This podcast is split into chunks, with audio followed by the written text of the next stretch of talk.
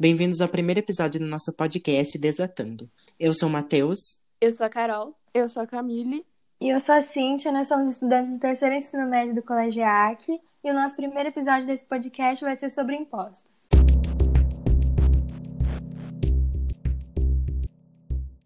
Bom, e não é novidade para ninguém a grande quantidade de impostos que pagamos hoje em dia no Brasil.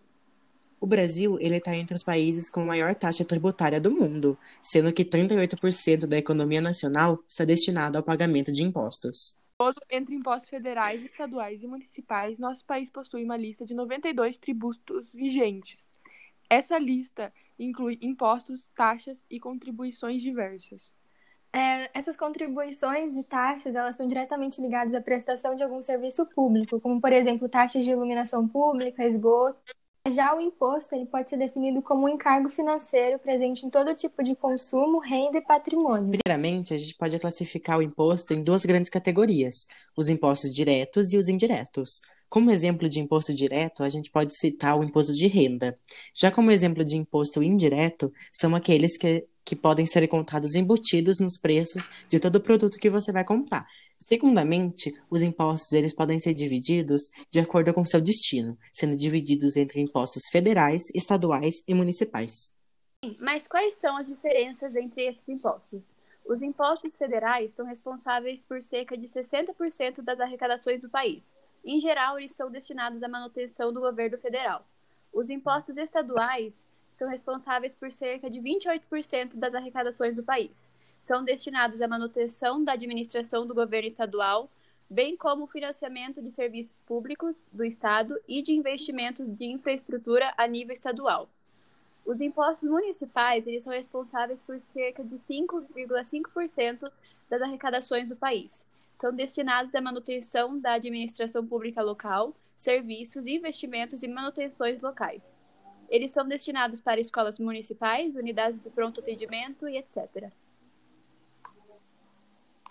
Entre os impostos federais, podemos destacar o Imposto sobre Importação para Mercadorias Vindas de Fora do País, IOF, que significa Imposto sobre Operações Financeiras para Empréstimos, Ações e Demais Ações Financeiras, IPI, que seria o Imposto sobre Produtos Industrializados para Indústria, IRPF, seria Imposto de Renda Física sobre a Renda do Cidadão, IRPJ, Imposto de Renda Pessoa Jurídica sobre a renda do CNPJS e INSS, Instituto Nacional do Seguro Social.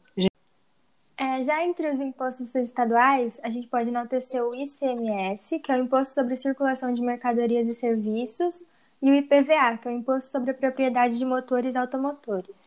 Já entre os impostos municipais, a gente pode destacar o IPTU, que é o Imposto sobre Propriedade Territorial Urbana, o ISS, o Imposto sobre Serviços, e o ITBI, o Imposto de Transmissão de Bens Imóveis. Agora vamos especificar a diferença entre pessoa física e jurídica. A pessoa jurídica, ela representa uma entidade como uma empresa, por exemplo. Já a pessoa física é todo ser humano enquanto indivíduo, do seu nascimento até a morte. Essa designação é um conceito jurídico e se refere especificamente ao indivíduo enquanto sujeito detentor de direitos e de deveres. É, Voltando agora um pouco nos impostos, caso você queira saber mais sobre a tributação imposta sobre os mais variados produtos no Brasil, é, tem um site chamado Impostômetro e nele é possível ver a porcentagem de tributação de cada produto, ou seja, a porcentagem mostrada é o valor de impostos cobrados em cima de determinados produtos. Certo, mas a quem são pagos esses impostos e para onde eles vão? Os impostos eles são recolhidos no Brasil pelo governo e têm incidência pelo fator gerador de cada um. Por exemplo, o fator gerador do II, o Imposto sobre Importação, acontece quando um produto em questão dá entrada na alfândega. Em geral, a verba dos impostos deve ser destinada ao bem público financiando a previdência social, programas de seguridade social, programas públicos de saúde e manutenção da infraestrutura física do país e da infraestrutura administrativa. Atualmente no Brasil existem três tipos de regime de tributação que dizem como os impostos devem ser pagos.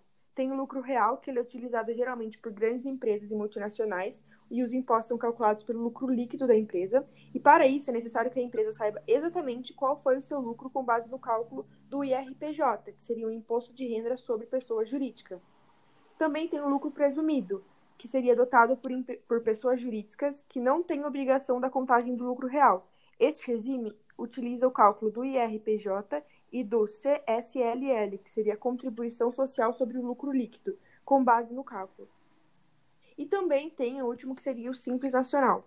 Este é o regime com as aquilhotas de tributação mais baixas, pois cada uma é diferenciada pelo seu faturamento, e é o preferido das pequenas e médias empresas, que faturam até 4,8 milhões anuais. É. Agora a gente vai falar um pouco mais sobre o imposto de renda. E o imposto de renda, ele é um tributo da espécie imposto existente em vários países. E cada contribuinte, seja ele pessoa física ou jurídica, paga uma certa porcentagem de sua renda ao governo, nacional ou regional, a depender de cada jurisdição. E para que serve esse dinheiro?